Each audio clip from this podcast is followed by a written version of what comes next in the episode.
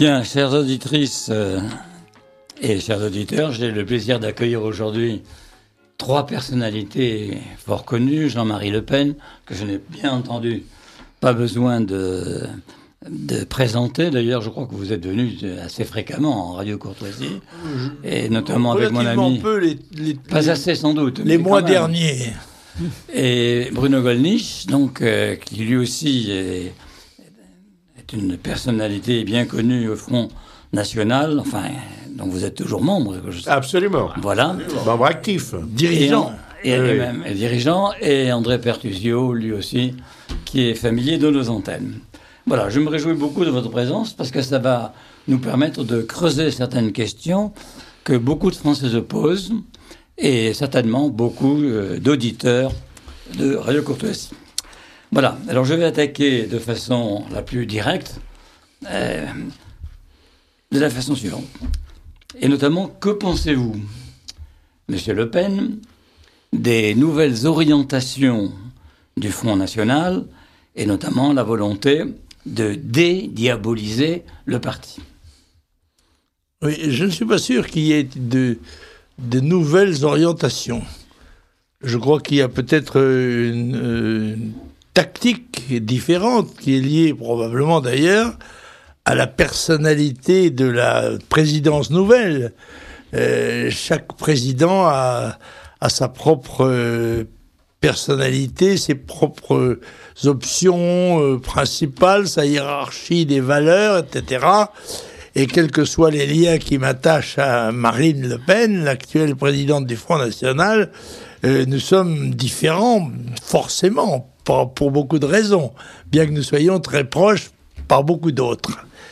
Et je crois que euh, la génération dont fait partie Marine Le Pen a souffert plus que nous, en tous les cas, c'est moins habitué que nous à la diabolisation systématique de notre mouvement et de nos idées par l'ensemble de l'établissement français. Je dis bien l'ensemble car nous n'y avons trouvé que des ennemis ou au moins des adversaires, que ce soit dans le domaine politique bien sûr, mais culturel, syndical, religieux, philosophique, bref, dans tous les domaines, nous avons été dénoncés comme le mouton noir.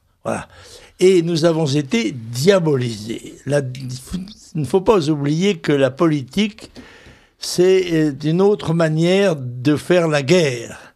Et donc les méthodes qui nous ont euh, été appliquées sont des méthodes de guerre non conventionnelles, c'est-à-dire que contre nous, on a utilisé les armes interdites, qui sont les plus dangereuses, bien sûr, et en particulier celle de la diabolisation.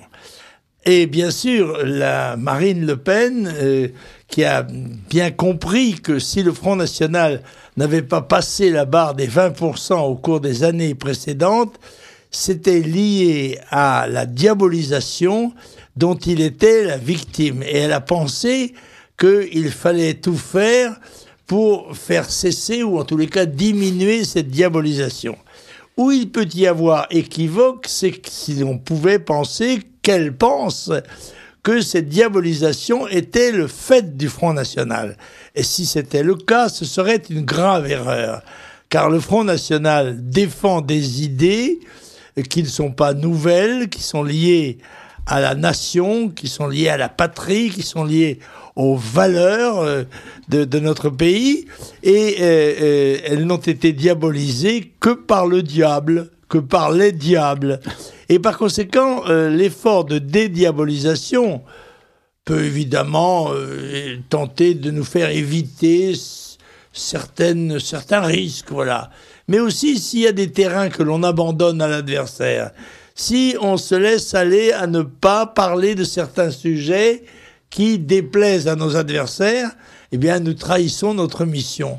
Par conséquent, nous devons accepter la diabolisation. Je voudrais tout de même préciser, avant de passer la parole à mes interlo- aux autres interlocuteurs, que je, un livre récent vient de sortir sur moi. Je suis obligé de traîner ces auteurs en correctionnel, comme je l'ai fait de nombreuses fois, en rappelant qu'en 40 ans, j'ai gagné dans la justice qui est la nôtre, n'est-ce pas?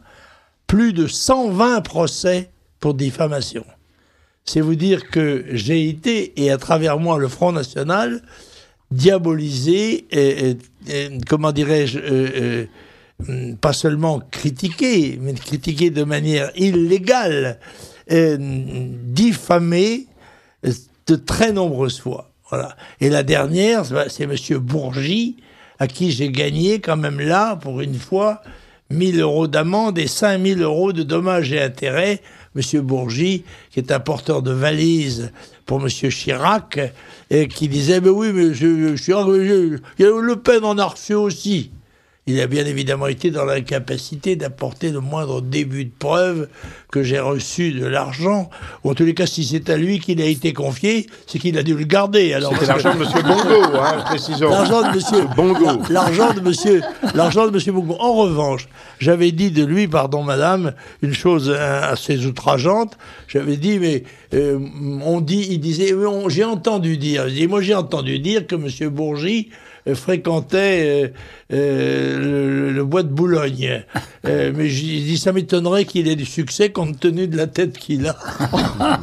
eh bien, j'ai été relaxé de la plainte qu'il a portée contre moi. Sur ce sujet. Et, et je l'avais, j'avais dit aussi que c'était un délinquant professionnel. Il me m'actionnait sur cette définition et le tribunal a bien reconnu que de son propre aveu, il était un délinquant professionnel. Bien, je vous remercie. Voilà une bonne entrée en matière. Euh, Monsieur Bruno Gallich, toujours sur ce thème. J'adhère à tout ce qu'a dit mon président d'honneur. Eh euh, j'ajouterais juste une chose. Euh, au cours de la campagne interne pour la présidence du Front National, et donc pour la succession de Jean-Marie Le Pen, campagne qui est largement derrière nous, on m'a opposé en quelque sorte à Marine Le Pen en disant que nous avions des stratégies différentes en matière de dédiabolisation, que, comme si moi j'avais été hostile à la dédiabolisation. En réalité, je je suis tout à fait favorable à la dédiabolisation. Je considère en effet que la diabolisation est parfaitement injuste. Mais euh, simplement la nuance qui pouvait exister, c'est que euh, je, par une expérience un petit peu plus longue, euh, pas aussi longue que celle de Jean-Marie Le Pen, mais tout de même, j'ai éprouvé le fait que la diabolisation est effectivement une arme de guerre psychologique entre les mains de nos adversaires, tout comme la culpabilisation la culpabilisation des peuples, des nations, dont on va peut-être voir les effets à l'occasion du voyage de M. Hollande euh, dans le pays de M. Ben Bella, où il avait commencé sa campagne électorale, n'est-ce pas? Euh, Par conséquent, euh, je, crois légitime de, chercher la dédiabolisation. Simplement, la diabolisation ne dépend pas, ou pas toujours, euh, en tout cas pas la plupart du temps, de ce que nous sommes, même des petites erreurs hein, que nous avons pu commettre à un moment donné. Non, la diabolisation dépend de l'image que nos adversaires veulent donner de nous. Et d'ailleurs, ce qui vient d'arriver, qui est tout à fait scandaleux à Marine Le Pen, cette demande de lever de son immunité, euh, comme, on, comme euh, on a demandé la levée de la mienne pour des propos, pour des propos politiques, est très éclairant à ce sujet-là, n'est-ce pas? De, quoi s'agit-il? Marine Le Pen à Lyon récuse l'intérêt que peuvent porter certains euh, sur la Deuxième Guerre mondiale et sur les dogmes officiels en la matière. Et elle dit qu'au lieu de s'occuper de l'occupation allemande, on ferait mieux de s'occuper de l'occupation de nos trottoirs par des musulmans. cela se veut un propos de dédiabolisation. elle indique par là qu'elle veut rejeter une, une, rhétorique ou une, ou une préoccupation qui relève du passé, qui ne l'intéresse plus, que,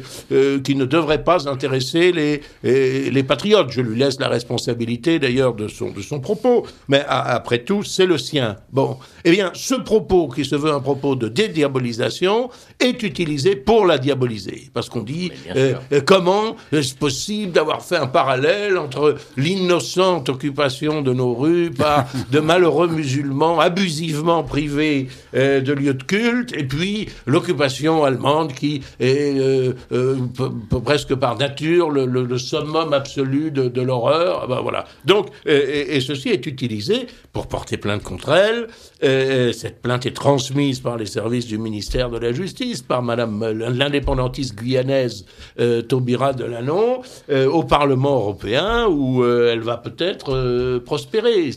Donc on voit bien que c'est une manœuvre de nos adversaires, et il faut être prêt éventuellement à l'assumer. Oui, je crois que c'est un procédé très ancien, en fait. Si vous dites quelque chose, vous êtes coupable et condamné. Si vous ne dites rien, vous êtes coupable et vous êtes condamné. Oui. Mais ça, c'était vieux comme le monde, d'ailleurs. Mais oui. Tous les, les, les, les régimes de, de, mauvaise foi ont utilisé cette, euh, cette arme incapacitante. Mais je me retourne à nouveau vers euh, M. Le Pen pour vous dire, mais comment expliquez-vous cette volonté de diabolisation qui est propre à la France On en trouve des formes euh, indirectes en Angleterre, euh, en Allemagne, en Italie, etc. Mais en France, il y a vraiment, et depuis très longtemps en fait, depuis 40 années au moins, une volonté délibérée de diaboliser le Front National et de diaboliser les hommes qu'il incarne et de diaboliser les valeurs qu'il représente. Comment expliquer ça? La question est vaste et complexe, mais il faut se souvenir que quand naît le Front National, le communisme est encore un phénomène extrêmement puissant. Je ne dis pas qu'il n'a cessé de l'être, mais il est très puissant. Il y a 150 députés communistes au, Parlement et, il y a l'URSS dont on peut s'attendre d'un jour à l'autre, un samedi matin de préférence, que ces divisions blindées envahissent l'Europe de l'Ouest. Or, le, communisme imprègne la vie politique et continue de l'imprégner encore aujourd'hui dans beaucoup de domaines, et en particulier dans les domaines culturels, dans le domaine de l'éducation nationale, l'influence des communistes euh, les porte à considérer que les nationaux sont évidemment leurs pires ennemis. Et ils ont été rejoints dans le combat contre nous par, la nouvelle forme, somme toute, du communisme, qui est le mondialisme, le mondialisme, l'européisme, l'antiracisme, dont Finkelkraut a pu dire que c'était le, le, communisme du 21e siècle, eh bien, il faut savoir que c'est parce que, d'abord, parce que nous sommes anticommunistes, que nous sommes considérés comme des ennemis par non seulement les communistes, mais tous ceux qui s'imprègnent de la vulgate marxiste. Et ce qui est étonnant dans la situation, et, remarquable dans la situation du Front National, et tout à son honneur, c'est qu'en effet, nous n'avons jamais pu nous appuyer en France sur aucune des forces constituées, dans aucun domaine, puisqu'elles étaient toutes adversaires. Nous n'avions pour nous, et ce qui est étonnant, que quelques millions de Français qui, malgré ce qui était dit avec des moyens mille fois supérieurs aux nôtres, eh bien, sont restés fidèles à l'idée de la France, de la patrie que nous défendons. Oui, oui euh, si vous permettez. André, je vous en prie. Je, je, je suis entièrement d'accord avec ce que vient de dire Jean-Marie Le Pen, parce que la situation qu'il décrit est la suite euh, plonge ses racines dans l'histoire de la France et singulièrement de la dernière guerre, hein, dont nous ne sommes toujours pas sortis intellectuellement. Pourquoi? Eh bien parce qu'il faut avoir conscience qu'à partir de 1945, comme il le dit très justement, les communistes ont pris le pouvoir en France.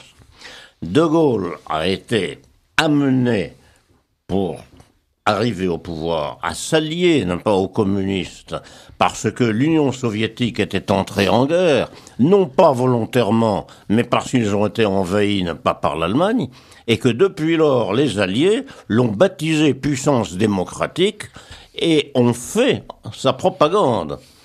Le fait donc que la France est marxisée dans ses profondeurs depuis ne pas 1945. Je n'en veux pour preuve que, par exemple, le, statut de la fonction publique, qui a été, euh, euh, comment dirais-je, imaginé par Maurice Thorez, qui a été ministre d'État alors qu'il était un déserteur. Avec, huit autres ministres communistes. Ils étaient neuf ministres communistes ah oui, dans le gouvernement du général de Gaulle. et toutes les infrastructures, la, la structure industrielle française était faite par eux. Parce que Maurice Thorez a fait la fonction publique, Monsieur euh, comment, Marcel Paul a fait, n'a pas la, la, production industrielle en faisant de l'EDF, par exemple, une société qui consacre 1% de son chiffre d'affaires au comité d'entreprise, c'est-à-dire à la CGT.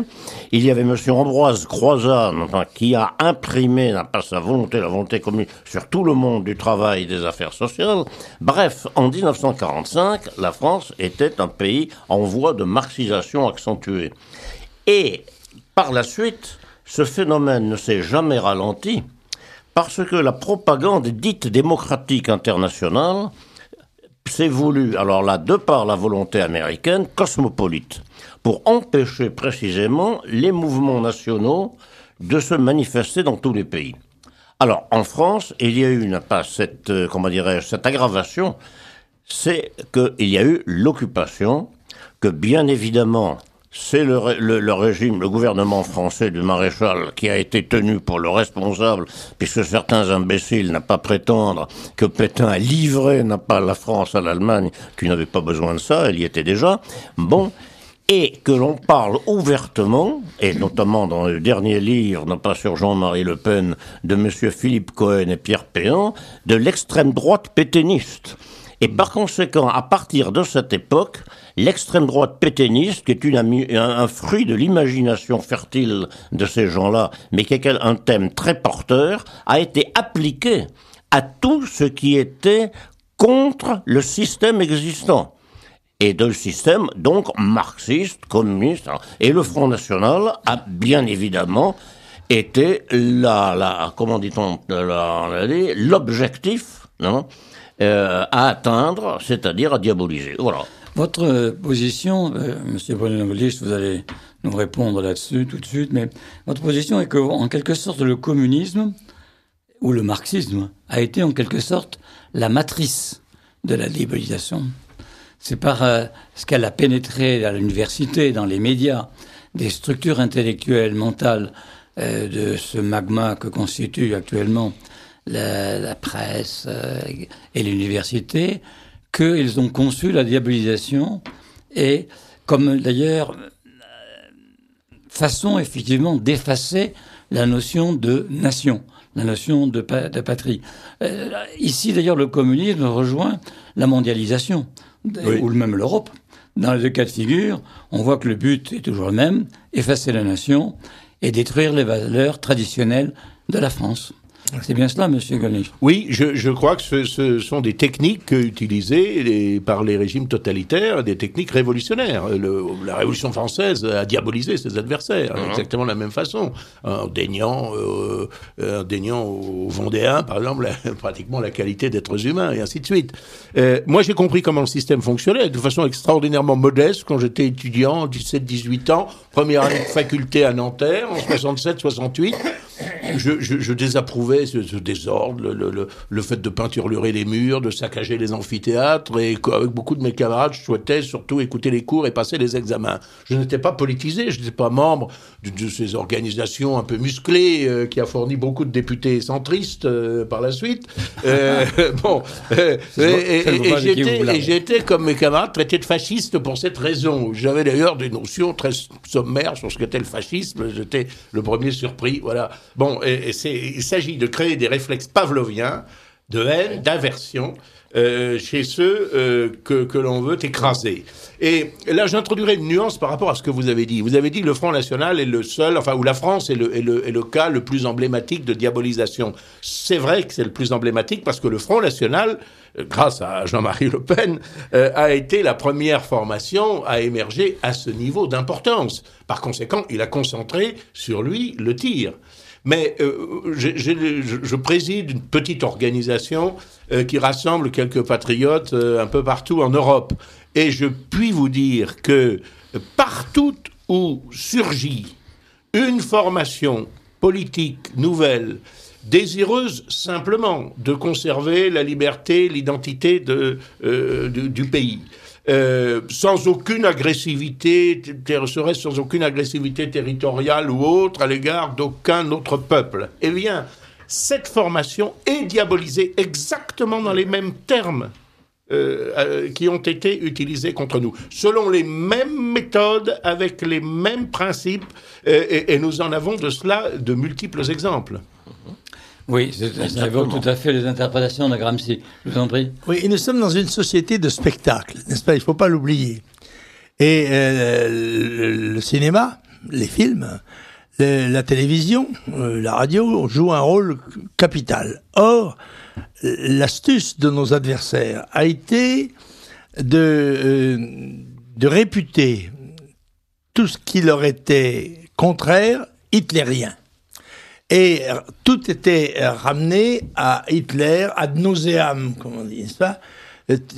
D'autant que le, beaucoup de gens piétinaient la peau de loup, surtout depuis qu'il n'y avait plus de loup dedans. Quand il y avait un loup dedans, ils, étaient moins. Ils étaient plus prudents. Ils étaient plus prudents. Mais après qu'il n'y ait plus de loup, le gros avantage de la lutte euh, après la Deuxième Guerre mondiale contre un hitlérisme qui n'existait pas, c'était que ça occultait la critique du communisme qui, lui, continuait à massacrer par millions, à enfermer par dizaines de millions ses adversaires. Donc c'est tout cela se joint. C'est à la fois national et international. Ça tient debout. C'était leur, leur, affaire est assez bien menée.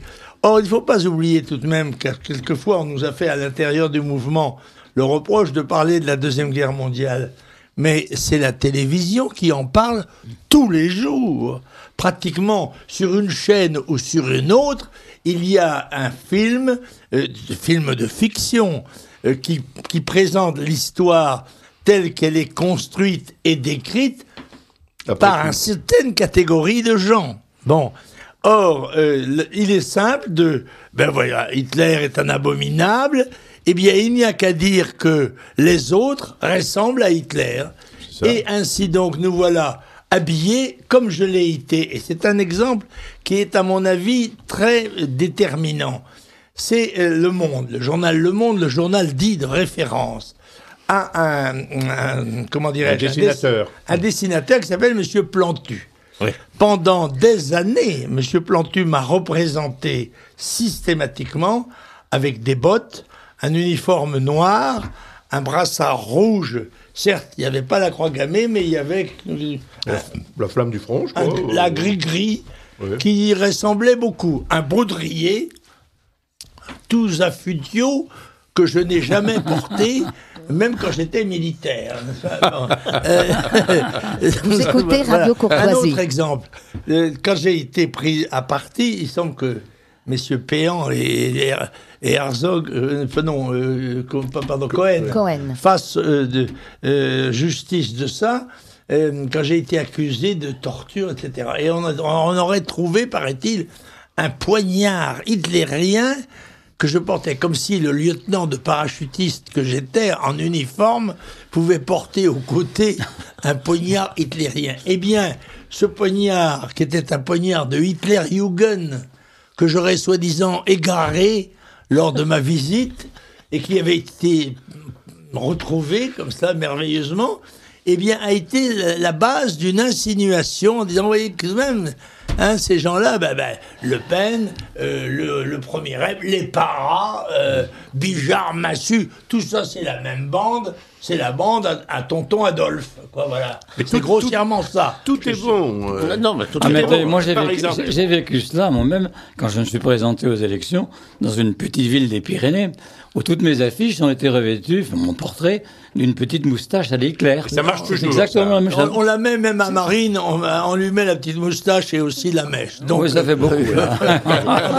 C'est moins crédible. J'ai une affiche que, que je pourrais montrer où il y a justement Bruno Gollnisch et, et, Marine Le Pen en, en uniforme de SS, une affiche et avec pas de nazis chez nous. c'est ça. Non, non, mais euh, euh, autre exemple euh, dont, on a fait grand bruit et que la, majeure partie de la presse française a repris servilement, ce qui montre d'ailleurs à quel point ces gens-là ne se donnent pas la peine de, de, la plus petite information contradictoire. Nous avons été, Jean-Marie Le Pen, moi-même, et dans un deuxième temps Marine Le Pen, invités à un bal d'associations étudiantes corporatives euh, traditionnel à Vienne. Ah oui. Ce bal euh, est un bal et rien d'autre. Super. Rien d'autre. Super magnifique, les jeunes filles euh, en robe longue, euh, les messieurs en tenue de soirée, sauf qu'il y a, il y, a, il y, a, il y a évidemment les étudiants, euh, il y a aussi euh, d'anciens étudiants qui sont, qui sont parfois nonagénaires, bon, qui, qui remettent euh, le, le petit ruban, le petit calot euh, de leur jeunesse. Il y a toute l'élite Il universitaire. y a l'élite universitaire, c'est ouvert par le doyen ou par le recteur de l'université, euh, euh, et c'est dans la salle de bal euh, de la Hofburg. Bon, ça fait, ça nous rappelle si, si l'impératrice, etc., etc. Bon, il n'y a pas un mot de, de, de discours politique. Bon. Eh bien, euh, j'ajouterais que le, seul moment où ce bal des associations étudiantes a été suspendu, c'était durant l'Anschluss, c'est-à-dire durant l'annexion de l'Autriche par l'Allemagne hitlérienne. Bien. Eh bien, euh, euh, la présence de, de Marine Le Pen à ce bal a été décrite comme la présence à une manifestation néo-nazie. Voilà.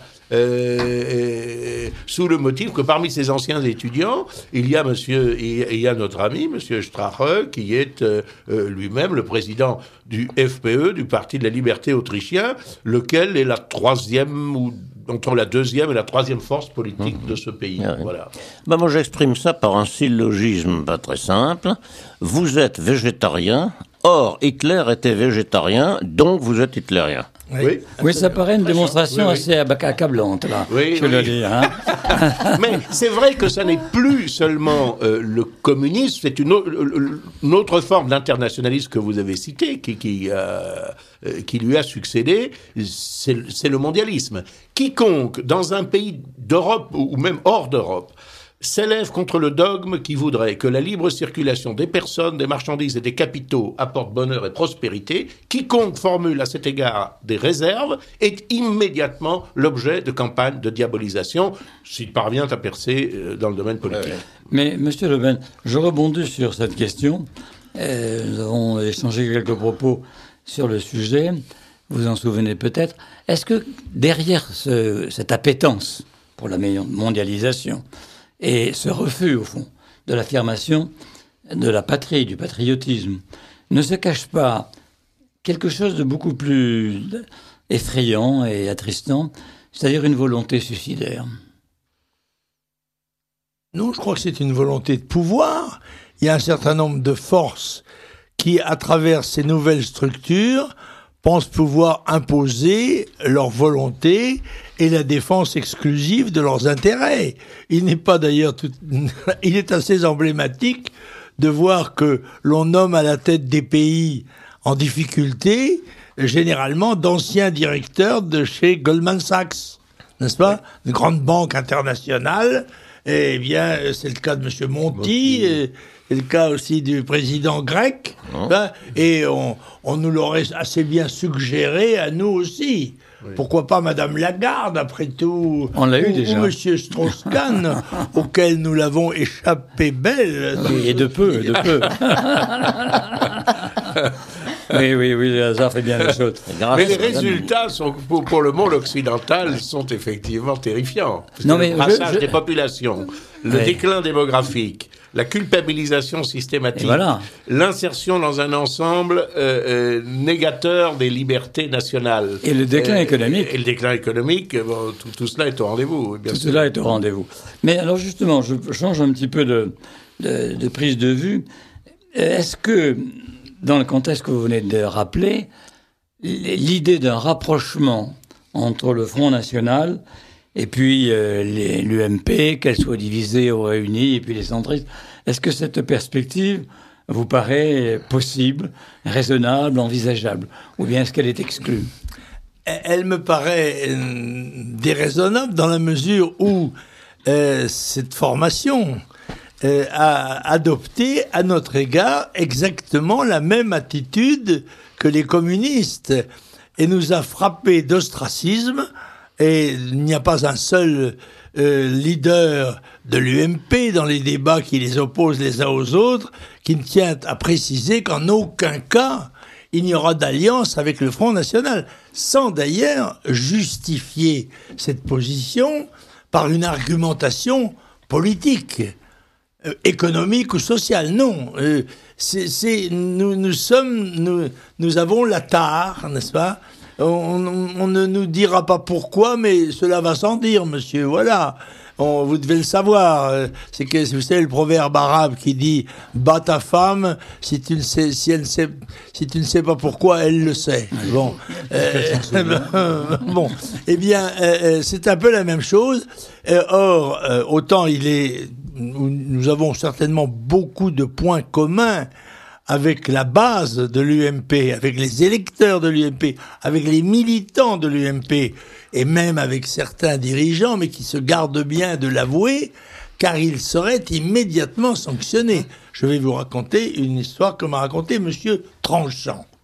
Monsieur Tranchant, une personnalité du RPR, dit un jour à Jacques Chirac, Jacques, ça y est, on va reprendre Agnières aux communistes parce que nous allons faire une liste commune avec le Front National. Et ça, c'est gagnant. Et elle dit, je te l'interdis formellement.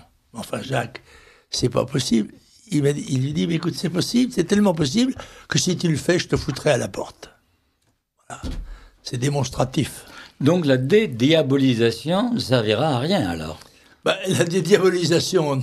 Elle n'aura pas en supposant qu'elle, euh, en supposant qu'elle réussisse dans les médias de deux mois. Non, mais si elle réussit, si elle réussit, d'abord, elle peut désinhiber euh, un certain nombre de citoyens ou d'électeurs. Au niveau local, au moins. Euh, ah ben, oui, beaucoup. moi, dans, dans, dans, nos dans nos campagnes électorales, je ne sais pas si Jean-Marie a la même, la même expérience, mais je, je, je pense. il m'est arrivé de rencontrer des gens, des braves gens, je me souviens d'une dame d'un certain âge qui, à Lyon qui m'a dit Ah, monsieur Golnisch, oui, ah, vous savez, ah, quand je vous écoute, je suis d'accord avec vous, mais je sais pas pourquoi, mais vous me faites peur. Euh, j'ai dit, mais vous me voyez bien, madame. je, ne suis pas, je ne suis pas le grand méchant loup, je ne suis pas croque-mitaine. Si, le diable. Je suis le diable, voilà. Alors, si la dédiabolisation fonctionne, si la dédiabolisation fonctionne, peut-être que cette dame n'aura plus peur, et par conséquent que son, son vote peut changer. Mais c'est ceux de nos ennemis qui ne sont pas directement aux ordres de, des, des, comploteurs mondialistes, euh, c'est à eux qu'il appartient de faire cesser la diabolisation. Et j'attends encore qu'il y ait au moins un leader de, de l'UMP qui dise mais c'est absurde, nous, nous avons perdu toutes nos positions par, en affichant cet ostracisme à l'égard du Front National. Mais euh, rien ne mérite euh, de, de, de, de ne pas s'allier dans un système électoral détestable qui est le majoritaire, mais le majoritaire à deux tours a une logique. C'est qu'au deuxième tour, on se rassemble en deux blocs, en deux blocs. Or, il y a un des blocs qui se rassemble immédiatement avec les communistes, les trotskistes, les anarchistes, bref, toutes les forces dite de gauche et par conséquent de progrès par nature, mais euh, euh, à ce qu'on appelle la droite, dans ce qu'on appelle le phénomène inverse de la gauche en tout cas, eh bien là, ça n'est pas possible. Et euh, quand Le Pen fait 15% aux élections présidentielles ou comme Marine 18%, eh bien on espère toujours en faire assez pour pouvoir se passer d'eux, ne pas avoir à faire entrer dans le pour commun les valeurs de nation, la lutte contre l'immigration massive et, qui, sont les bases politiques du Front National, c'est ça que l'on ne peut pas accepter de leur part. Ils ne peuvent pas l'accepter parce qu'ils sont liés fondamentalement, et ils ont ça en commun avec Monsieur Flamby, n'est-ce pas? Ils sont, ils sont mondialistes, ils sont européistes, ils sont pour la libre circulation, ils sont contre, pour l'immigration massive. Le gouvernement, les gouvernements de droite ont été dans ce domaine largement aussi responsables de l'irruption massive des étrangers dans notre pays euh, que, que, les gouvernements de gauche.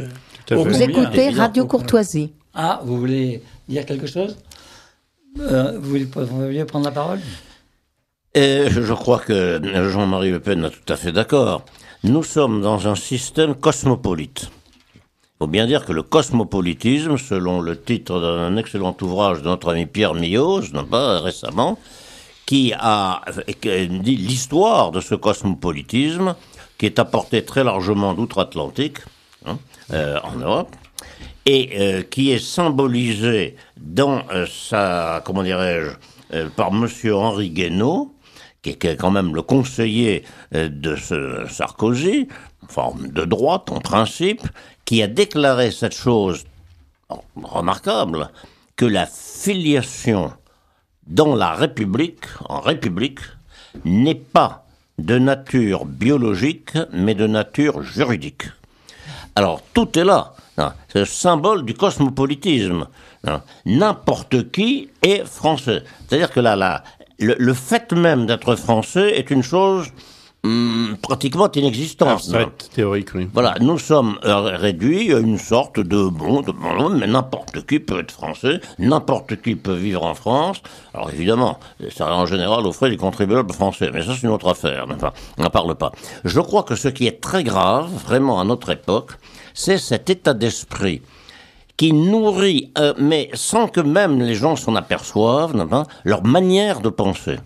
Ou quand on leur parle de spécificité française, de nationalité française, etc., voit immédiatement des relents de ce que euh, on appelle le fascisme, sans savoir ce que ça veut dire. Pas d'ailleurs, c'est devenu un gros mot, on ne sait pas ce que ça veut dire. Et si vous demandez à un individu Qu'est-ce que c'est que le fascisme? Il ne saura pas vous répondre. Or, le fascisme, c'était le régime politique de l'Italie de, 1924 à 1943. Point, c'est tout. C'est devenu le mal. Mais, mais, mais je veux dire que le Comintern a inventé un truc extraordinaire, une arme politique fantastique, c'est l'antifascisme, et la meilleure preuve, c'est que ça marche encore. Oui. Monsieur Guénaud, euh, incidemment, ne se réclame-t-il pas du gaullisme? Ça me paraît assez difficilement compatible avec ce que vous venez de, de dire de lui. Pourquoi il, se veut gaulliste. Eh bien, là, pour De Gaulle, en tout ah cas. Non, non, mais ça, bon, ça, c'est ce que j'appelle le, faux gaullisme. parce que le gaullisme, qu'est-ce que c'est que le gaullisme bah, Alors, d'abord, euh, D'abord, il n'y a que le général de Gaulle qui était gaulliste. Un véritable gaulliste, c'était lui et, personne d'autre. Bon. Ensuite, il s'est créé autour de lui un parti, un parti gaulliste, comme il se crée toujours des partis autour d'une personnalité et, euh, mon Dieu, euh, qui partage un certain nombre de valeurs qui, à l'époque, étaient très respectables. C'était des valeurs patriotiques, etc. Et le général, je dois dire, a toujours eu sur ce plan-là hein, la même attitude, c'est-à-dire l'indépendance, la souveraineté de la France. C'est lui qui a déclaré que les Français étaient un peuple blanc, de culture gréco-latine et de civilisation chrétienne. Et qu'il fallait naturellement que les immigrés soient en stricte minorité, sinon la France ne serait plus la France. Mais alors, cette partie du gaullisme, elle est complètement évacuée. Ce qui compte pas dans le gaullisme, c'est l'antipéténisme. Car l'antipéténisme, c'est l'extrême droite, comme chacun sait. Ce qui est complètement idiot d'ailleurs, on ne tient pas debout. Mais qui le sait en France? Qui le sait? Monsieur Le Pen. Si on accepte l'épisode dans lequel le général de Gaulle revient au pouvoir par un putsch militaire. Hmm. La menace d'un putsch militaire en 1958. Il a fait un parti politique, le général de Gaulle. Il a fait une expérience qui s'appelle le RPF. Hmm. Le RPF, fondé immédiatement après la guerre, avec le général de Gaulle comme président, a réussi un beau succès en 47 aux élections municipales un succès déjà moindre parce qu'on avait modifié entre-temps les, systèmes électoraux en 51, avec immédiatement d'ailleurs une division euh, à la tête. Et puis en 56, c'est-à-dire neuf ans après la formation du RPF, le général de Gaulle pèse 3% dans l'opinion publique et sans le système des apparentements, il n'aurait plus un seul député. Donc l'expérience politique classique, celle que nous avons menée, nous, de créer un parti politique, eh bien, le général de Gaulle, dans ce domaine, a échoué faut le dire. Et il n'est revenu au pouvoir qu'avec la menace des parachutistes d'Alger. Euh, et la complicité, la lâcheté de la quatrième République agonisante. pour en revenir euh, à, la haine, que, véritable haine que vous, euh, nos adversaires, à tout ce qui rappelle la défense de l'identité, de l'indépendance nationale. Et il faut lire l'opuscule écrit par deux présidents de groupe au Parlement européen, euh, qui devraient théoriquement être de bord opposé, mais qui ont commis ensemble un opuscule. Ils s'appellent, euh, les, auteurs sont messieurs Cohn-Bendit Hein, que je ne présente plus. Un grand français. Euh, voilà, et Guy Verhofstadt, euh, l'ancien Premier ministre belge et président du groupe libéral. Voilà. Eh bien, messieurs Cohn-Bendit et, et Verhofstadt euh, euh, exhalent leur haine et, leur hostilité à tout ce qui est défense des indépendances nationales. Voilà, c'est très clair. Et ils utilisent euh, pour ça des termes de, diabolisation. Je voudrais dire quand, même aussi juste un mot sur le, problème des relations avec avec l'UMP. Enfin, est-ce qu'on peut encore parler du MP On verra bien. L'avenir nous le dira. J'adhère euh, absolument à ce qui a été dit. Je crois qu'il n'y a pas de possibilité d'entendre avec des cadres qui sont eux-mêmes prisonniers de ce système ou qui en sont les acteurs, hein, euh, consentants en tout cas. En revanche, je crois peut-être à tort, que c'est plus fragile qu'on ne pense. Et que le jour où les chefs seront désavoués, par exemple à l'occasion d'une lutte interne, euh, comme celle à laquelle nous avons assisté et qu'ils s'efforcent aujourd'hui d'atténuer, euh, ça peut voler en éclats. Parce que je crois qu'il y a un très grand mécontentement dans une partie importante de leur base et une partie importante de leur cadre. Moi, j'ai un certain nombre de confidences de, collègues qui sont, qui sont des adversaires, euh, collègues élus de l'UMP au, au Parlement européen. À ce sujet-là, je crois que ça peut pété, passez-moi l'expression, et ça a failli éclater en 98. En 98, je vous le rappelle, à l'issue des élections régionales à la proportionnelle, le Front National est en position d'arbitre. Et 19 euh, ou 20 régions françaises sur 23 peuvent être arrachées à la gauche. Si le Front National apporte son soutien à des exécutifs, euh, à, des, présidents, euh, des candidats à la présidence RPR euh, et UDF, on dirait aujourd'hui UMP. En plein accord avec euh, Jean-Marie Le Pen, c'est ce que nous organisons. Et ça se fait en Rhône-Alpes, euh, ça se fait en Bourgogne, ça se fait en Picardie, ça se fait en Languedoc-Roussillon, ça se, en, en PACA, en, Midi-Pyrénées, en région centre et ça aurait pu se faire partout ailleurs si immédiatement les boulons n'avaient pas été resserrés par Chirac lui-même dans une intervention absolument inouïe euh, pour un président en exercice d'intervenir dans, l'élection d'exécutif, euh, euh, de nous, nous, injuriant sans que les médias nous donnent en quoi que ce soit la possibilité de répondre. Tous les pouvoirs ont été à la manœuvre pour s'asseoir au risque de se brûler les fesses sur le couvercle de la, de la marmite. Mais un jour, la marmite pourrait exploser. Mais est-ce que vous croyez, Monsieur Golnisch, précisément, que la présente crise de, de l'UMP, qui n'est pas réglée, hein, parce qu'elle va beaucoup plus loin que les, les débats dans les médias nous font part, est-ce que vous pensez que, soit immédiatement, soit à terme, cette crise pourrait profiter au Front National? Je ne sais pas ce que va en dire Jean-Marie Le Pen. Moi, je crois qu'il n'y a pas de possibilité avec la haute direction de l'UMP, qui, comme l'a dit à l'instant Jean-Marie Le Pen, d'ailleurs, a, a, fait euh, euh, profession de... de, de euh, voilà, c'est comme, comme dans les paroles du baptême, réprouvez-vous Satan, ses pompes, ses œuvres. Bon, il réprouve le Front National et tout ce qui tourne autour. Bon, en revanche, moi, ce que je, je je, pense, ce que je souhaite, c'est que des, blocs se détachent de cette formation.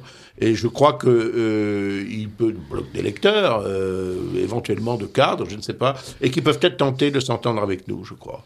Mais justement, oui, je vous en prie. ce qu'il faut voir tout de même, c'est la situation concrète de la France. Ce qu'il faut voir, c'est que euh, les différents partis qui ont gouverné le pays depuis 30 ans, pour ne pas remonter plus haut, c'est-à-dire euh, ce que nous appelons nous l'UMPS, puisque nous pensons qu'ils ont exactement les mêmes fondements et les mêmes méthodes et les mêmes insuccès. C'est l'UMP d'une part et le PSPC euh, vert d'autre part. Or, euh, la, la, la, la, décadence de la France dans tous les domaines, y compris dans celui où on nous avait promis que l'Europe nous donnerait au moins la prospérité économique et sociale, etc l'échec total, patent, constant, est le même, parce qu'ils ont suivi la même politique. Il n'y a absolument aucune différence. C'est bonnet rose et rose bonnet, certes, au moment des élections générales, on se donne quand même quelques oripeaux, on se devait de quelques oripeaux différentiels, de façon à ce que tout de même on ne soit pas réputé être le même parti. Mais en fait, la décadence de la France qui se traduit par un appauvrissement. Nous avons 8 millions 700 000 pauvres en France. Il y a, de la vie de l'INSEE, 13 millions d'étrangers entrés en France. Moi, je pense que c'est plus que ça. Il y en a plus de 15 millions. Et qui continuent d'entrer et qui sont entrés plus nombreux sous Sarkozy que sous, à l'instant sous Valls, n'est-ce pas? Car il ne faut pas oublier que M. Sarkozy, avant d'être président, était vice-premier ministre du gouvernement précédent. Par conséquent, quand on se réfère, quand on se réfère à Sarkozy comme étant un, défenseur des valeurs nationales, il ne l'a été sous la, sous la, pression de M. Buisson, ou le conseil de M. Buisson, que pour des raisons purement électoralistes, essayer de prendre au Front National ou de reprendre au Front National un certain nombre d'électeurs. Mais dans la pratique, le gouvernement de M. Sarkozy n'a strictement rien fait d'utile. Je prends un autre cas, par exemple celui de l'insécurité. Tout le monde pleure aujourd'hui sur l'état des prisons, qui, il est vrai, est totalement scandaleux. Scandaleux. Et que nous dénonçons, nous, depuis des années. J'avais en 2001, en m'excusant de me citer, demandé que l'on mette en, chantier 100 000 places de prison de façon à pouvoir répondre à l'augmentation prévisible de, de la de, de l'insécurité et par l'augmentation de la population déjà, mais aussi par l'aggravation des conditions de sécurité ordinaires, mais aussi pour remplacer celles qui étaient vétustes et indécentes. Eh bien, euh, euh, il n'a strictement été rien fait. Rien fait. Et aujourd'hui, on fait le constat qu'il y a 67 000 euh, détenus pour 50 000 places, mais aussi qu'il y a 80 000 condamnés à des peines de prison ferme qui ne vont pas en prison parce qu'il n'y a pas de place. Alors on invente des, des gadgets, on leur met un bracelet, on dit, ben voyez, on a changé les méthodes. On peut mettre des boucles d'oreilles. voilà, on pourrait aussi mettre Sous Chirac, on avait nommé quand même un ministre délégué à la construction des prisons et, qui a failli être le premier utilisateur oui. des, C'est normal. Ça, toujours commencé par ce service. Il est vrai que c'est des services qu'il avait créés. C'est probablement l'exemple qui a découragé les bonnes volontés. Mais Non, mais c'est pour dire que ce soit sur un point comme celui-là, euh, que ce soit sur la politique générale, internationale, nationale, de défense nationale, sujet dont on ne parle plus jamais, l'Europe n'a aucune défense et la France est en train de perdre la sienne. Mm. L'immigration massive menace de submersion et même de substitution de population. Les Français doivent se rendre compte de ça.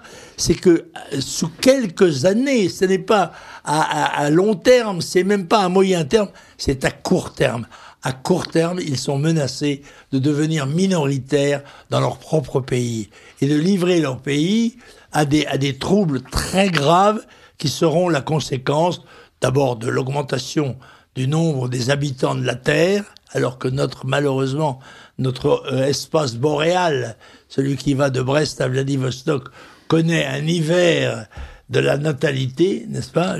La Russie perd un million d'habitants par an.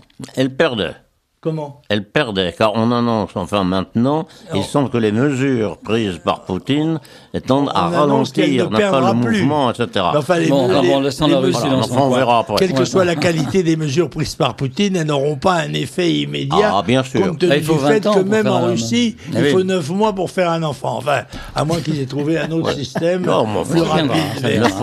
Mais, les phénomènes démographiques sont des, des phénomènes considérables sur lesquels nous avons attiré l'attention de l'opinion et qui, malheureusement ne sont pas prises en compte comme il le devrait, mais la montée de l'immigration continue sous tous les régimes, de l'insécurité qui en est une des conséquences, de chômage qui en est une des conséquences, l'ouverture de nos frontières euh, sans aucune défense euh, contre des, des, des, des concurrents qui sont évidemment mieux armés que nous, car ne payant pas, n'ayant pas les mêmes frais, ni sociaux, ni euh, environnementaux, ni fiscaux, ni autres, eh bien, nous sommes acculés. Euh, un de nos amis très proches, très proche, grande famille française, grande famille de résistants, de patriotes, etc., qui a payé euh, dans le sang son attachement à la patrie, me disait, j'ai dix petits-enfants, il y en a huit qui sont à l'étranger, et dont je sais qu'ils ne reviendront pas. Voilà la vérité. Alors il n'y a pas que Monsieur Depardieu, que Monsieur Depardieu qui s'en va. Malheureusement, Monsieur Depardieu, ça me gêne pas trop.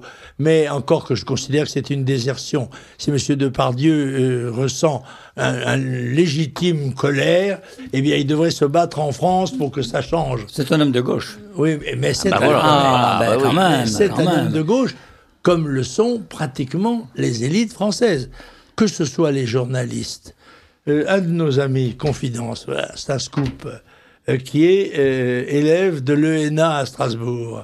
Mm. Il y a une promotion qui vient de sortir, 63. Il m'a dit, je crois que nous étions un ou deux patriotes. Oui. Ça veut dire que toute la promotion. Sans dit long. Sans dit long. Toute la promotion est de Mais alors, vous, vous, vous avez évoqué l'immigration. Vous savez que je suis, en France en tout cas, pratiquement le premier, il y a plus de 40 ans, à avoir évoqué ce problème. Euh, d'après les écritures, je veux dire d'après Le Galou, qui avait repéré un article que j'avais publié à l'époque dans Valeurs Actuelles. Donc j'ai quand même droit de préséance sur beaucoup de, nos amis. Mais pour en revenir à l'immigration, il y a un mouvement quand même de ras-le-bol qui est, qui est vraiment manifeste. Non seulement en France, notamment dans euh, les Midi-Pyrénées, dans le Languedoc, mais partout un peu en Europe. Est-ce que vous ne croyez pas que ce mouvement de ras-le-bol va un jour ou l'autre se traduire par un mouvement en faveur du Front National et de la droite en général?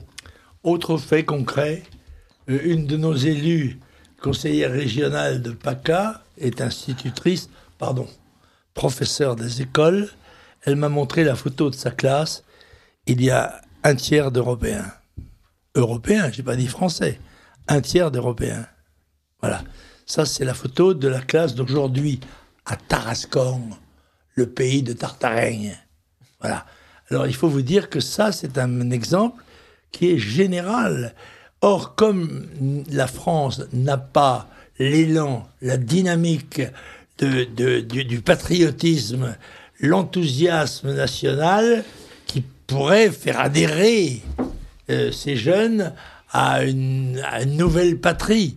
Eh bien, bien évidemment, ils se rattachent à des valeurs qui ne sont pas les nôtres, puisqu'il n'y a plus personne à part le Front National maudit pour les défendre. Oui, il n'y a plus de projet collectif. Il n'y a plus de projet collectif. On peut dire l'empire, c'était bon, une perspective quand même de, vastes espaces, aussi bien pour euh, celui qui euh, voulait s'expatrier pour... Euh, j'étais membre de la Ligue maritime et coloniale quand j'étais enfant. Ben voilà, voilà, ben oui, ça faisait rêver le petit breton que tu étais. Ben c'est bien naturel, oui. Bon, il n'y a plus, il y a plus de, il y a plus de projet collectif. il y a aussi des armes extrêmement puissantes qui sont utilisées par nos adversaires. On parlait de la diabolisation. Il y a la culpabilisation, pas? Mmh. On enseigne systématiquement aux jeunes Français, en quelque sorte, la détestation de leur civilisation, mmh. si tant est qu'ils la connaissent d'ailleurs, euh, de ce qu'ont fait leurs euh, leurs prédécesseurs. On leur explique que euh, voilà que le, leurs pères ont, ont, exploité les travailleurs immigrés, que leurs ont torturé en Algérie, que leur arrière-grand-père a livré les Juifs aux Allemands, etc etc etc et que bon et, que par que, par conséquent ils ont à l'égard du tiers monde une dette absolument imprescriptible. bon, et il y a un arsenal judiciaire qui intimide. Je dirais même nous, euh, nous sommes obligés de faire attention pour ne pas encore surcharger le travail de notre avocat, brillant avocat, maître Valente Saint-Just. Euh, moi, moi qui vous parle, par exemple, je suis l'objet d'une inculpation. J'ai même fait l'objet d'une tentative d'arrestation arbitraire au mépris délibéré de mon, de mon, de mon d'immunité parlementaire par un magistrat instructeur agissant à la requête de la LICRA euh, pour euh, un communiqué d'un conseiller régional du groupe que j'ai l'honneur de présider en région Rhône-Alpes qui protestait contre les méfaits de jeunes maghrébins ayant fêté l'Aït euh, euh, en mettant le feu aux voitures, à quelques bâtiments publics ou autres, à Romans, au cri de Allah Akbar, nous dit le journal Le Monde, qui est une caution bourgeoise. Bon, eh bien, si, si vous reprenez l'information du Monde, mais que vous êtes de, droite nationale, bah, vous vous retrouvez euh, sur les bancs de la correctionnelle. Alors, les gens savent ça, ils le sentent, et ça, les inhibe. Je suis moi-même poursuivi à l'initiative du MRAP, ce qui veut dire que il y a des sujets que vous ne devez pas même effleurer. Vous n'avez pas le droit d'en parler si vous êtes de ce côté de la barrière. Voilà. Ça rappelle une certaine ah, époque, ça, d'avant-guerre que l'on retrouve en Union soviétique et que l'on trouve. Oui, c'est totalitaire. C'est totalitaire. C'est exactement Mais le système est totalitaire, y compris avec l'endoctrinement des, des, enfants depuis la maternelle jusqu'à l'université.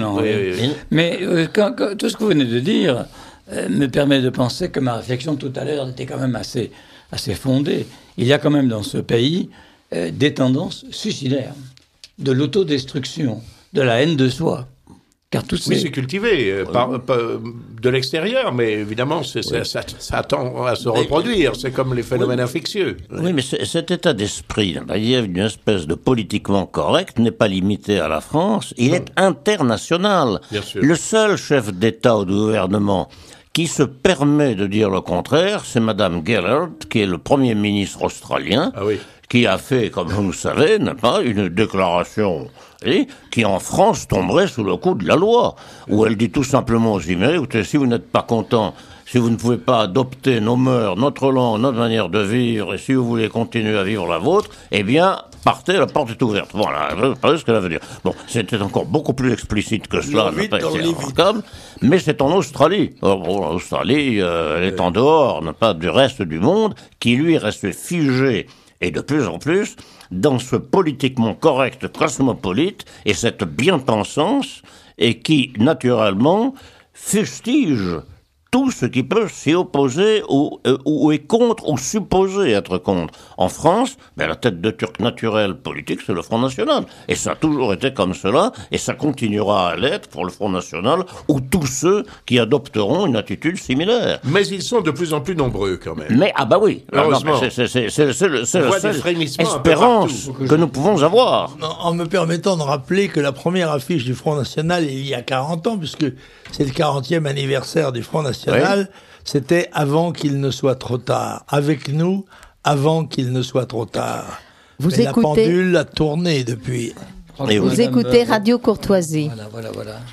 Vous êtes à l'écoute de Radio Courtoisie. Vous écoutez le libre journal d'Yves-Marie Lolland qui a invité M. Jean-Marie Le Pen, M. Bruno Gollnisch et M. André Pertusio pour parler du Front National. Alors, quelques messages. Félicitations d'avoir invité Monsieur Le Pen, Monsieur Golnisch.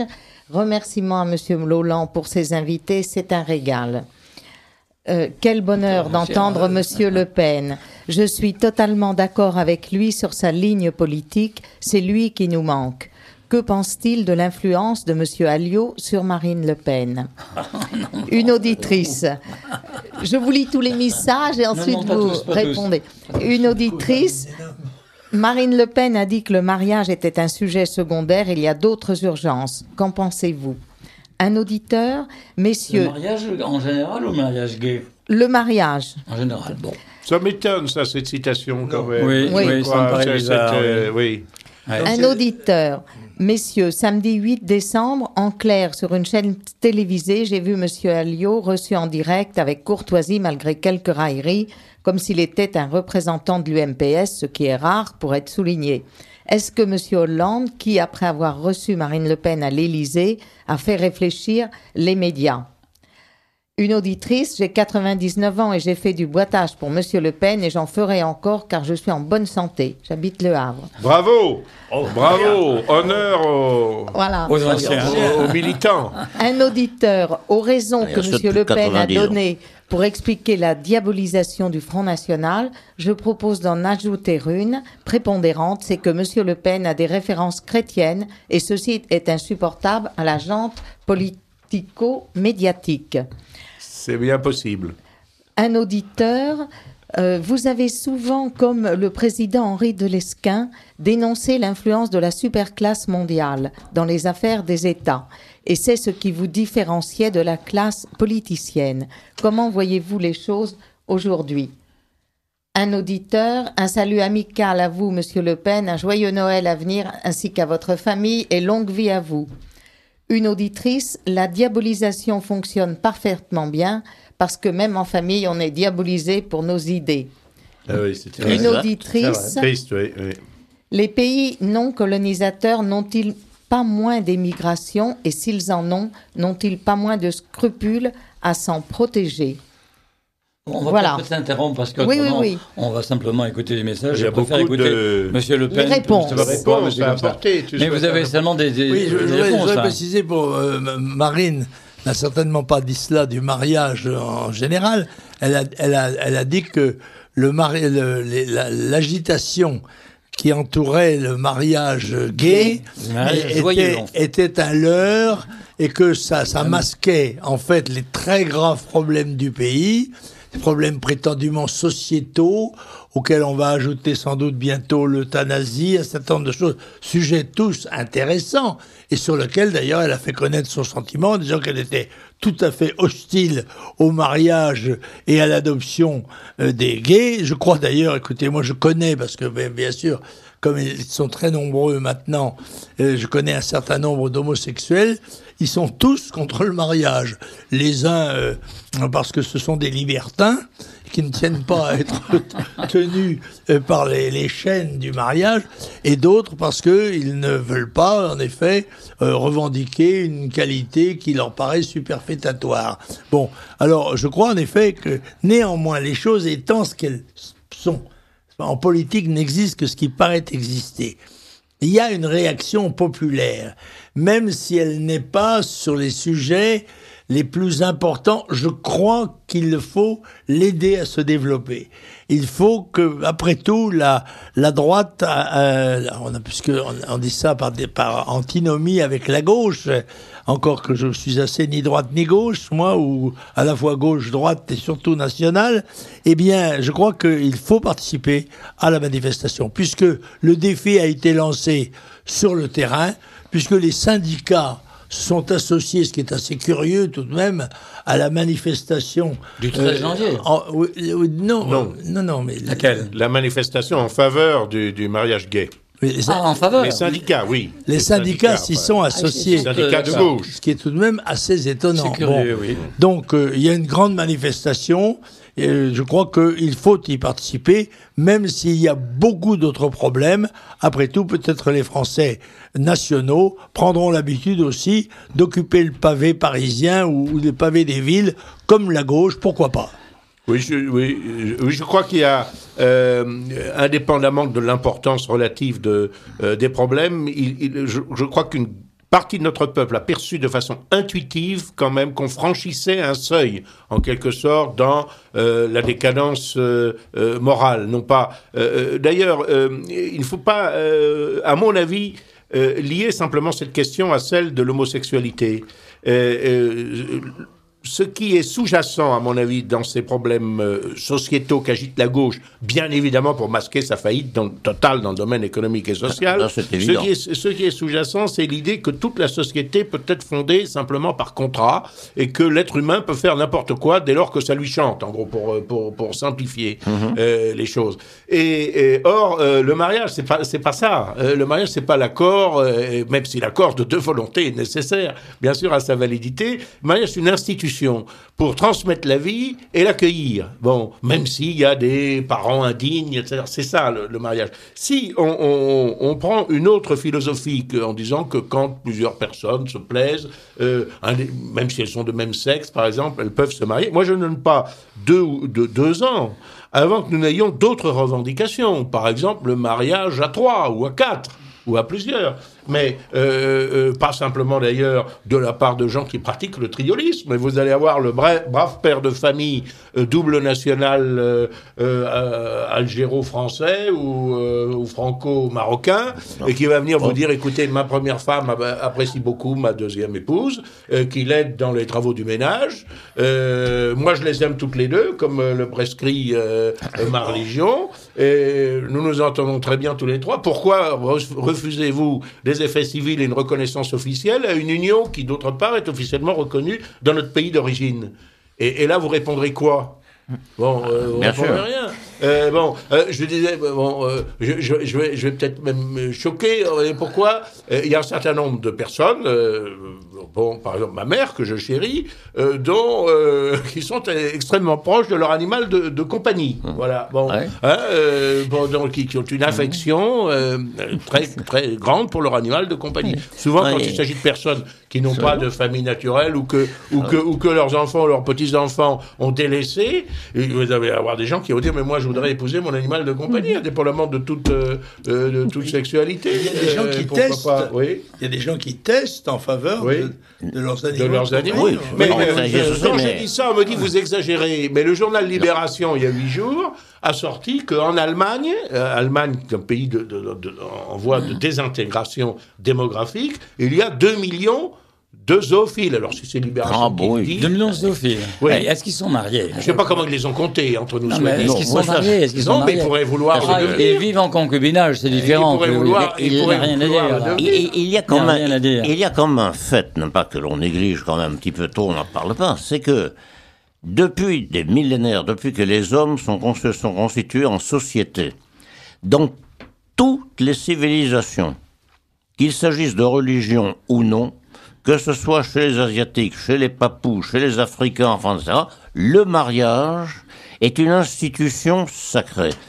C'est quelque chose, une cérémonie solennelle partout, dans toutes les races et dans pour la raison très simple que c'est la continuité, elle représente la continuité de la vie, la reproduction de l'espèce humaine, la constitution des familles qui sont les cellules de base dans toutes les sociétés du monde depuis l'origine, et que cette espèce n'a pas de, volonté individualiste qui a été mise à la mode d'ailleurs par la Révolution française, c'est-à-dire que la volonté de l'individu est supérieure à, toute autre considération. Je trouve que ça a un effet destructeur, d'un pas qui a, qui a toujours existé d'ailleurs, mais qui maintenant atteint des proportions absolument invraisemblables. Monsieur Le Pen, est-ce que, en rebondissant sur ce que vient de dire André Pertusio, cette volonté de destruction systématique euh, des institutions, des comportements, des valeurs, évidemment, n'a pas une conclusion ou un aboutissement logique qui est la répression et qui est une forme de terrorisme intérieur. Parce que comment faire tenir les gens ensemble qui sont libérés soi-disant de toute entrave sociétale, chrétienne, si ce n'est par la mise en place d'un système beaucoup plus féroce et beaucoup plus contraignant que tout ce qu'on a connu par ailleurs. Oui, mais qui prétend vouloir supprimer l'État. Je rappelle tout de même que le communisme se donnait comme objectif de supprimer l'État. Eh oui. la, la, pétition de principe est anarchiste. C'est l'hostilité à toute contrainte, n'est-ce pas? Non, mais vous ne croyez pas une seconde à cette destruction de l'État. Bien sûr que non. Bien sûr que non, je dis que c'est la, toute puissance C'est ce qui, ce qui sous-tend le marxisme. Oui, mais ça, c'est une... Et le communisme. Oui, comment l'État avait disparu en Union soviétique. on, on, voulait, enfin, sous le prétexte de supprimer l'État, on met en place des structures qui sont beaucoup plus contraignantes, voire même avilissantes pour l'individu.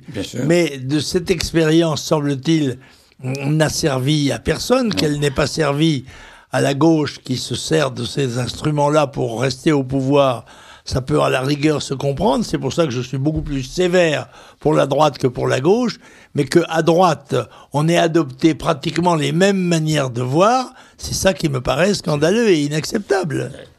Mais vous savez, la loi c'est une loi qui a été votée, conçue et votée par qui? Ben, Par la droite. Oui. était un... Bah, la loi Pleven abolit toute distinction entre les, le français et l'étranger. Non. Oui. Je dois dire que dans, cette interprétation. il y a une équivoque sur cette loi Pleven qui a été votée de nuit par une poignée de députés qui, n'avaient pas du tout vu l'exploitation qui pouvait en être faite sur le plan politique. C'était un vœu de, je crois, de l'ONU euh, qui était assez proposé. exactement. Voilà, alors tout ça, on est, voilà, on est tous d'accord, pas de séparation, les races, les religions, les couleurs, etc. et les nations. Et à partir de là, on a élaboré une politique antiraciste, mais aussi antinationale.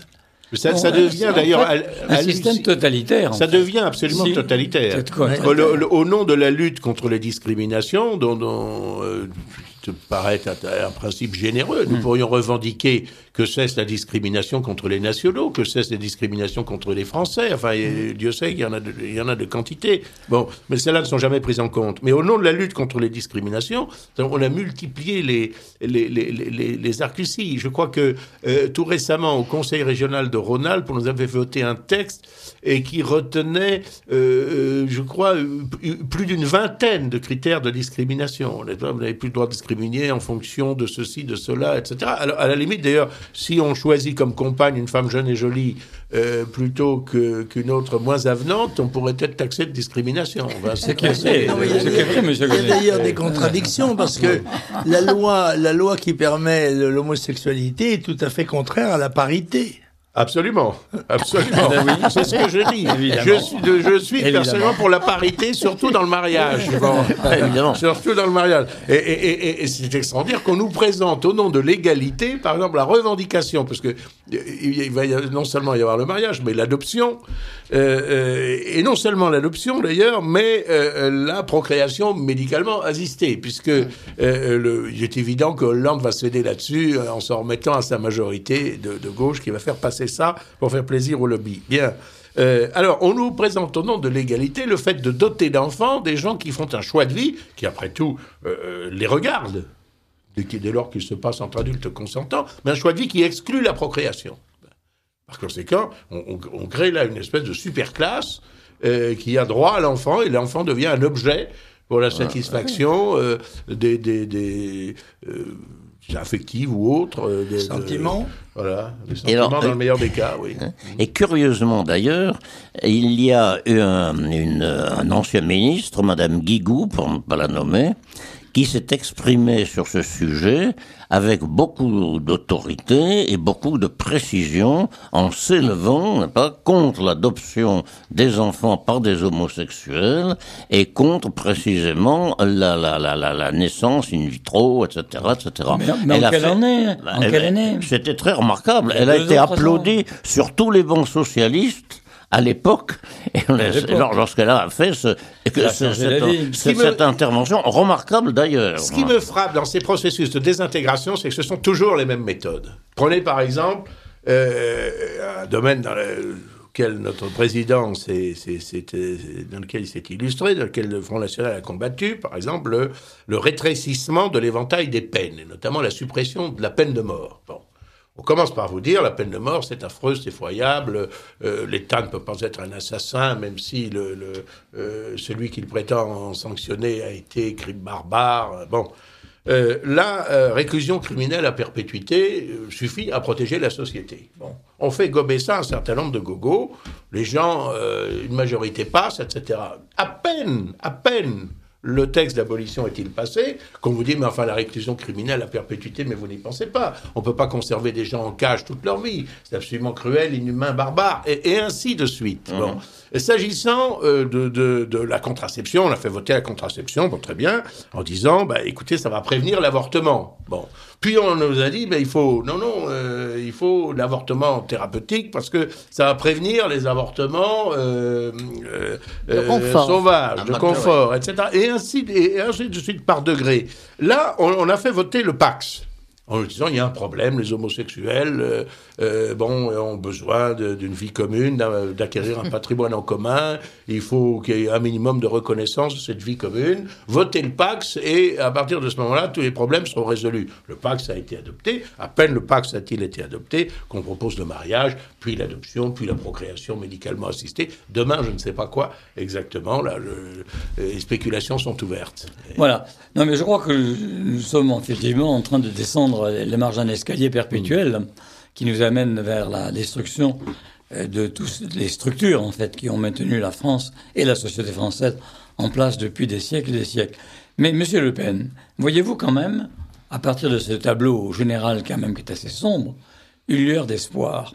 Voyez-vous par quels moyens, par quel concours de circonstances on pourrait faire en sorte que ce cours des événements à caractère infernal puissent être brisés. Je crois que rien n'est irréversible. Rien n'est jamais irréversible. Néanmoins, l'accumulation des handicaps peut aboutir à une véritable paralysie et, à la mort, bien sûr. Mais je m'inspire de l'histoire de notre pays euh, pour constater que nous ne pouvons pas baisser les bras puisque dans des circonstances qui sont parfois identiques ou qui paraissaient désastreuses, des interventions providentielles ont fait que la France, brusquement, a ressurgi. Et c'est cet espoir qui m'anime, parce que le réalisme pur conduit, il est évident, l'étude de tous les chiffres, de toutes les courbes et de leur évolution, euh, nous emplit d'un pessimisme qui peut être euh, paralysant. Or, c'est au moment où on est guetté par la paralysie, justement, qu'il faut s'agiter. Au moment où le froid vous paralyse, si vous vous laissez aller, si vous vous asseyez, si vous vous allongez, vous êtes mort. C'est le moment où il faut se dresser. C'est un peu l'exemple que nous a donné Maurice Herzog, que l'on honore aujourd'hui aux invalides, n'est-ce pas? C'est il faut il faut se dresser, il faut aller euh, euh, avoir la, la conviction que nous nous battons pas seulement pour nous ni pour les nôtres, mais pour une conception plus vaste de, de, de l'humanité. Nous, croyons euh, aux, nations, nous croyons que la nation demeure le cadre le plus performant pour assurer la sécurité, la liberté, la prospérité, l'identité, la culture, la langue d'un peuple, et par conséquent attaché à ce qui nous paraît nous paraissent des valeurs indiscutables, nous devons euh, nous battre euh, et, par tous les moyens essayer de mobiliser l'opinion de notre pays. Nous y avons réussi partiellement tout de même. Mais vous, Monsieur Lolland, qui êtes un spécialiste, qui êtes un démographe, je pense que vous devriez intervenir peut-être plus encore, parce que moi, je, je ressens cela comme ça. Et, et encore une fois, je ne peux pas être accusé de réaction étroitement raciste. Quand j'ai été élu député, mon deuxième de liste était noir. Euh, j'ai été le premier homme politique à présenter la candidature d'un arabe à la députation à Paris, en 57. J'avais à ma gauche l'autre jour pour le 40e anniversaire à table Soraya fait, qui était la première musulmane élue conseillère régionale et ceci sous les couleurs du Front National. Donc nous avions une conception large, en tous les cas pas étroite de la nation, mais une, conception forte. Et euh, euh, euh, je, je, crois que le plus grand danger actuellement qui menace le pays, c'est l'ouverture des frontières, à la fois sur le plan économique, bien sûr, ça les gens le comprendront, mais sur le plan humain. C'est qu'il faut savoir que euh, contrairement à ce qu'on croit, les peuples ne sont pas tolérants les uns pour les autres. Et qu'en l'occurrence, la très forte immigration islamique dans notre pays, euh, même si individuellement euh, il s'agit d'hommes et de femmes de bonne volonté, souvent même de patriotes, eh bien la masse qui est constituée et qui se constitue dans le monde fait peser sur non seulement sur la France, mais sur notre civilisation une menace mortelle et ceci à court terme. Il va falloir prendre très vite des décisions pour défendre notre territoire comme il l'a été pendant plus de mille ans. Parce que ce n'est pas la première fois que des étrangers veulent venir chez nous. Alors il y a une perversion qui, est, euh, qui vient d'une erreur d'interprétation de l'évangile. Car l'évangile, euh, que j'ai entendu encore tout à l'heure, euh, aux obsèques justement de, de, Maurice Herzog, eh bien, euh, conseille de, de, de recevoir l'étranger. Conseille de recevoir l'étranger. mais pas les étrangers. L'étranger, c'est-à-dire en effet, on ne peut pas rejeter quelqu'un qui est dans la souffrance et la misère sous le prétexte qu'il est étranger. Mais il y a un devoir préalable, principal. ça m'avait fait querelle avec euh, l'épiscopat français. Je disais, mais euh, Dieu nous fait devoir d'aimer notre prochain. Mais notre prochain avant notre lointain. Et on m'avait dit, ça, ça, c'est contraire à la, à la religion chrétienne. Pas du tout. La religion chrétienne accepte tout à fait la hiérarchie des valeurs et elle admet parfaitement ce que euh, je disais qu'en slogan, j'aime mieux mes filles que mes nièces, mes nièces que mes cousines, mes cousines que mes voisines, des voisines que des inconnus et des inconnus que des ennemis. En précisant quand même qu'il y avait quand même quelques exceptions.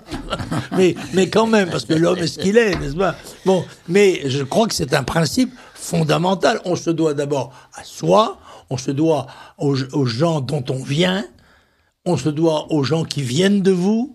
C'est là, c'est là tous les, peuples du monde ressentent ça, mais, mais, mais même les otaries, les, les, les, les tigres, euh, les, animaux ont ce sentiment-là. Alors pourquoi les hommes ne l'auraient-ils pas? Alors moi, je suis pour me battre, mais essayez d'ouvrir les yeux des Français. Votre collègue, Madame Tribala, qui ne partage pas vos convictions politiques, puisque elle avait écrit un, un, un livre contre le Front National, a écrit un livre dont le titre est révélateur. C'est une démographe. Hein. Elle, ça s'appelle Les yeux grands fermés. Or, dans ce livre, elle dit tous les chiffres qui sont présentés aux Français relatifs à l'immigration sont faux. Mhm. Ils sont truqués, ils sont masqués, ils sont déguisés, ils sont mensongers. Et la personne qui dit ça est une spécialiste, c'est une spécialiste de gauche, de surcroît. Et, mais on n'a pas fait une grande publicité à son livre, n'est-ce pas ah, on Il a été écouté, les oreilles bien bouchées. Voilà. mais euh, est-ce que M. Gollnisch voudrait ajouter Oh, très brièvement, euh, je, je, je, partage à la fois le pessimisme, mais, mais, mais l'espérance. Voilà, euh, parce que l'espérance, parce qu'il y a, il y a un frémissement. Il y a un frémissement en Europe, indiscutablement. Je le vois avec mes collègues patriotes euh, hongrois. J'étais à Budapest, par exemple, il y a trois, semaines pour le pour l'anniversaire du soulèvement héroïque.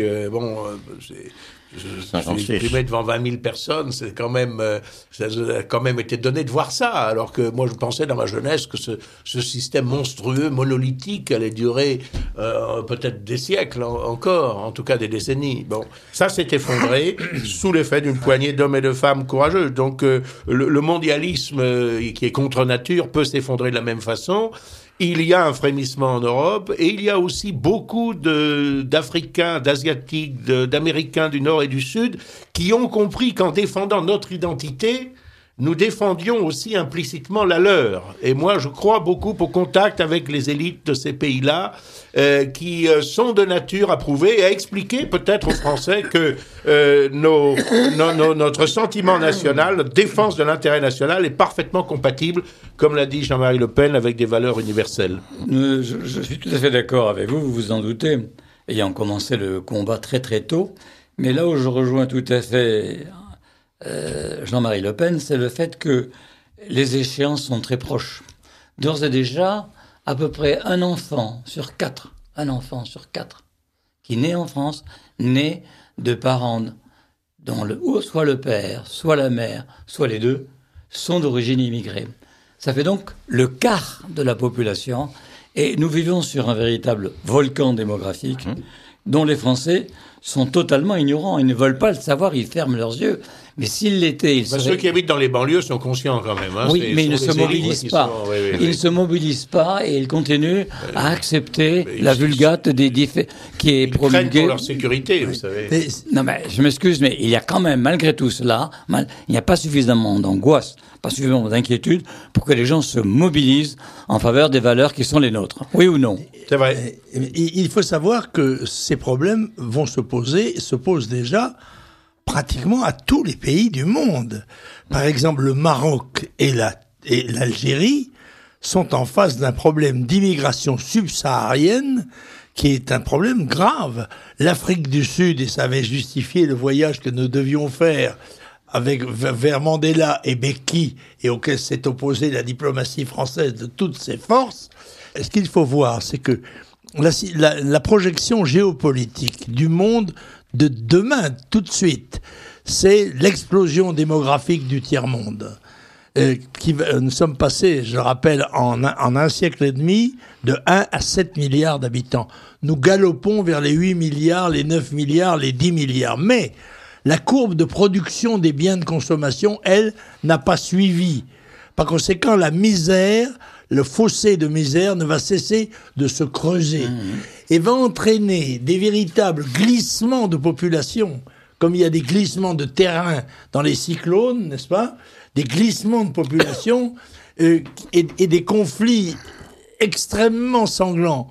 Si nous voulons protéger notre territoire comme il a réussi à l'être pendant des siècles, eh bien nous devons véritablement nous mobiliser mais mobiliser aussi la volonté de natalité. Nous sommes un mouvement, nous, nataliste, parce que euh, tout en France est fait pour présenter de façon favorable et matériellement réalisable le fait de ne pas avoir d'enfants. Voilà. Euh, je vais être obligé de vous interrompre parce qu'on me fait des signes désespérés. Ah, pardon. Nous sommes arrivés à la fin de, de, malheureusement, c'est ce ah, journal Vous m'aviez dit deux heures. Comment Vous m'aviez dit deux non, heures. une heure et demie, une heure et demie, une heure et demie, une heure et demie. Et non, mais on peut peut-être qu'on va obtenir d'allonger d'une demi-heure, je ne sais pas. Non, il n'est pas question. C'est la guillotine qui s'impose Mais on refera une émission. on peut refaire. Mais vous reviendrez. que parce que je croyais qu'on avait deux heures. Oui, oui, je comprends cela. Moi aussi d'ailleurs. Mais c'est un rêve. Donc, euh, écoutez, je crois que continuer un autre jour. André, je crois que je ne peux pas vous donner la parole malheureusement parce qu'il faut mettre un terme. Oui, oui. Voilà, je tiens à vous remercier d'être venu ici. C'est un honneur de devoir reçu ici. Et si Dieu le veut, j'aurai peut-être l'occasion de vous faire revenir si vous êtes disposé d'évoquer ces problèmes qui ne vont pas s'atténuer, qui ne vont pas disparaître au cours de l'année 2013, qui risque d'être très difficile. Alléluia. Je crois qu'il faut s'arrêter là.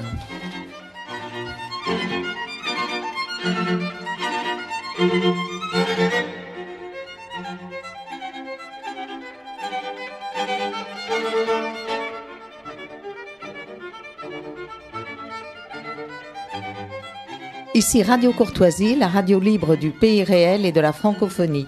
Vous venez d'entendre le